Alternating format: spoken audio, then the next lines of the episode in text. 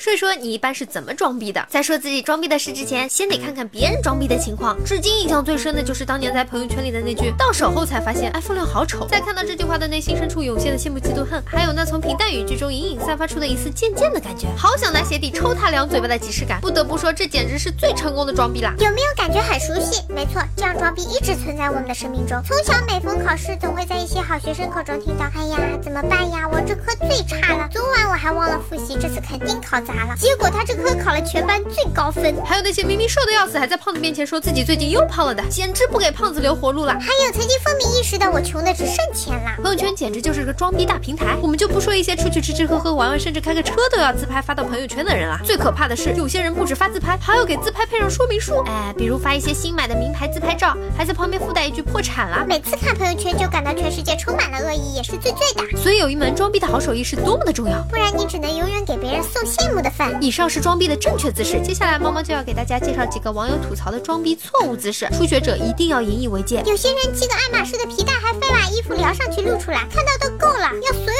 人都知道你用的是爱马仕皮带吗？我同事的口头禅就是我以前怎么样怎么样，总之没有什么东西是他没有接触过的。有一次女汉子同事说那个来的时候用什么牌子的卫生巾，然后这逼竟然脱口而出我以前也用这个牌子。装逼的这个同事是个男的哟。一女同事不知道 Vans 是什么牌子，穿了双 Vans 盗版鞋，后面 logo 还是匡威的。我试探他哟，你鞋子 Vans 的呀？他愣了一下，转眼笑着说，对呀，你也知道这个牌子啊？呵呵，装逼的人从来都不知道别人都知道他在装逼。我买咖啡的时候，同事说不喝，等我买了，他拿我的星巴克咖啡自拍发朋友圈，我也是醉了，有必要这样吗？最后猫猫要送大家一句：装逼有风险，且装且谨慎。什么？你问我都是怎么装逼的？我有装过逼吗？我那么纯洁。话说装逼是什么意思啊？我不太懂哎。